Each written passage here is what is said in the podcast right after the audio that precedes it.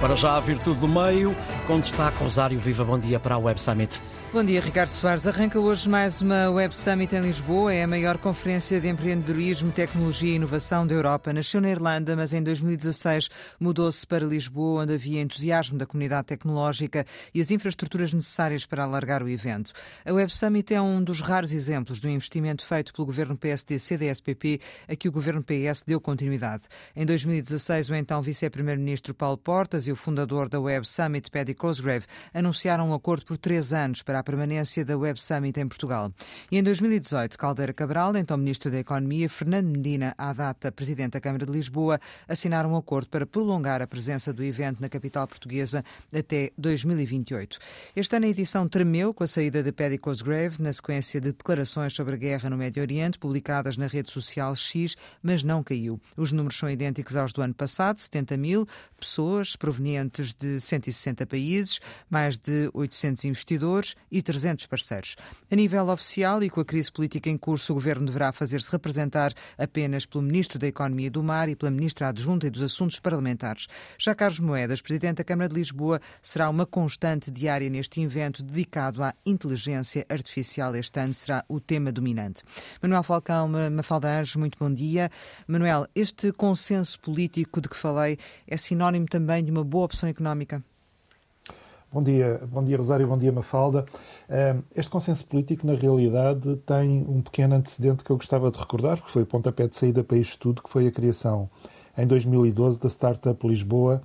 Na altura era António Costa, Presidente da Câmara Municipal de Lisboa, salvo erro, e a sua vereadora a área da Economia e Desenvolvimento, a Graça Fonseca, foi quem liderou o projeto da Startup Lisboa. E é a partir daí que começa a desenvolver-se uma dinâmica de startups, entre as quais a Uniplaces, que foi das primeiras portuguesas, que deixou marca. Uh, e uh, o Web Summit veio claramente auxiliar ao desenvolvimento de todo, uh, de todo esse tecido de inovação. Deixou marca, semeou bem, fez crescer raízes. Uma, delas, uma das provas disso é a fábrica de unicórnios que hoje existe ali bem perto, é no Beato ainda se justifica? Essa é a grande dúvida que existe. Este contrato até 2028 foi ambicioso.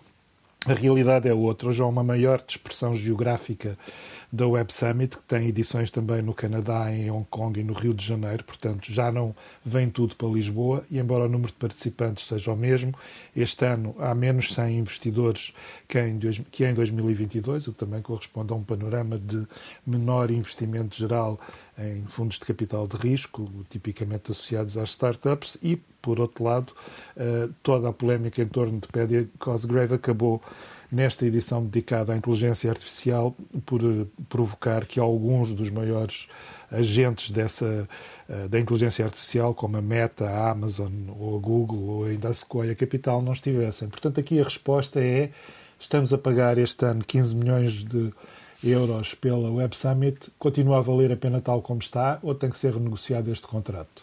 Uh, me fala, o impacto económico de, da Web Summit, uh, com base em estudos do Ministério da Economia, uh, consta que tem ficado abaixo do esperado para a economia portuguesa em termos de impactos diretos e indiretos, receitas fiscais, empregos, etc.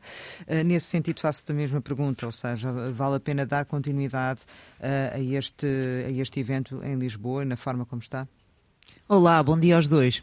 Eu acho que o Web Summit é um daqueles fenómenos que primeiro se estranha, depois se entranha e depois cansa.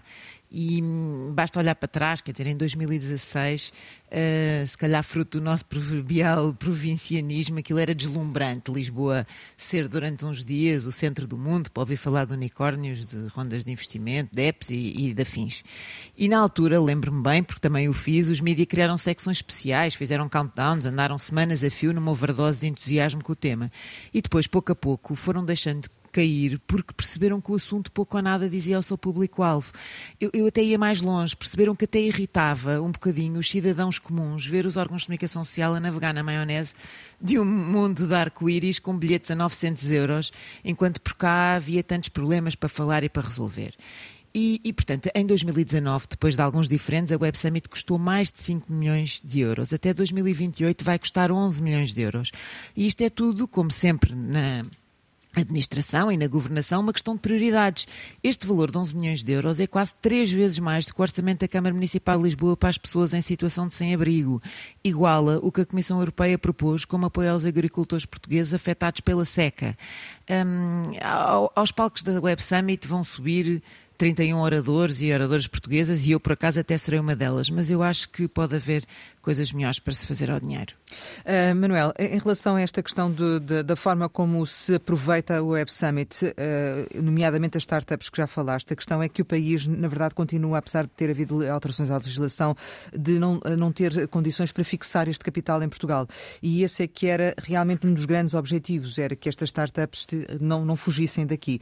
Uh, esse é um problema também é um problema também. Há aqui dois lados. Bom, só em relação aqui ainda à questão do orçamento, uh, além dos 11 milhões que foram falados pela Mafalda, há mais 4 milhões que têm a ver com a não existência das instalações que tinham sido prometidas na área, uh, na área do evento.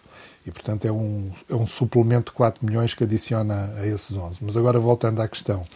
Há aqui dois lados da história. O, um dos lados é há um desenvolvimento efetivo das startups em Portugal. Eh, os números mais recentes apontam para a existência de 12 mil startups e 28% delas são exportadoras e já começam a ter alguma dimensão. Deste total, 85% são de alta tecnologia. Hum. Esta é a realidade portuguesa e isto cresceu muito, isto é positivo. E o outro lado? estamos a trabalhar. E estamos a trabalhar em, hum.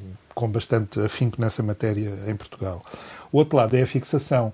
Também os estudos mais recentes apontam que a questão da, da hesitação de incentivos fiscais e a instabilidade económica são as questões que mais condicionam a permanência das startups eh, aqui em Portugal. E, por outro lado, a dispersão geográfica e a globalização tecnológica, não tanto produção de matérias-primas, é também uma é também uma penalização que acaba por nos tocar. Mas o balanço geral do desenvolvimento de startups em Portugal, quer portuguesas, quer de centros de alta tecnologia estrangeiros que vieram para Lisboa e para outros pontos de Portugal. Para concluir, positivo. Sim. Mafalda, também a mesma questão relativamente à continuidade deste investimento de permanência em Portugal. Eu, eu, também não quero menorizar a Web Summit. Atenção, eu acho que é um acontecimento relevante. Quer dizer, vão chegar. Os números oscilam entre 50 e mais de 50 mil pessoas ou os 70 mil de que, de que a Rosário falava no, no início. E eu acho que é importante se calhar se quisermos, para lançar perfume, para usar a, a, o título da música da Rita Lee que acabámos de ouvir antes, e para lançar perfume e estimular a comunidade tecnológica. Quer dizer, vão chegar 7 mil líderes, 2 mil jornalistas, vamos ter 15 mil empresas representadas, é muita gente relevante. O secretário de, eh, de Estado da Indústria, João Vasconcelos, já falecido, de, e que trouxe o evento para Portugal, dizia que o verdadeiro retorno da Web Summit só sentiria daqui a, 5 ou 10 anos.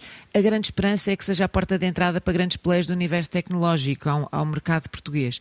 Mas a verdade é que o facto da marca ter perdido valor, o facto de ter deixado um, de ser um encontro uh, anual exclusivo em Portugal e, e, de passar a ser feita também uh, no Reino Unido, no, uh, no, Rio de Janeiro, aliás, no Canadá, no, no Catar e provavelmente ir também para Pequim, o facto de deixar de ser um exclusivo do país, eu acho que faz uh, um perder força, é? muito do interesse e, e acabar uh, por tirar força. E não vejo como importância estrutural para captar startups ou, ou, ou, mesmo turistas. Acho que o facto de estas pessoas virem aqui beber uns copos uh, não vai fazer as empresas mudarem-se para cá, preferiram praças como Nova Iorque, Londres ou Berlim. Mafalda Anjos, Manuel Falcão, muito obrigado pela vossa participação no Virtude do Meio. Regressamos amanhã com a Mafalda Anjos e o João Goberno. Vai estar disponível daqui a pouco em podcast.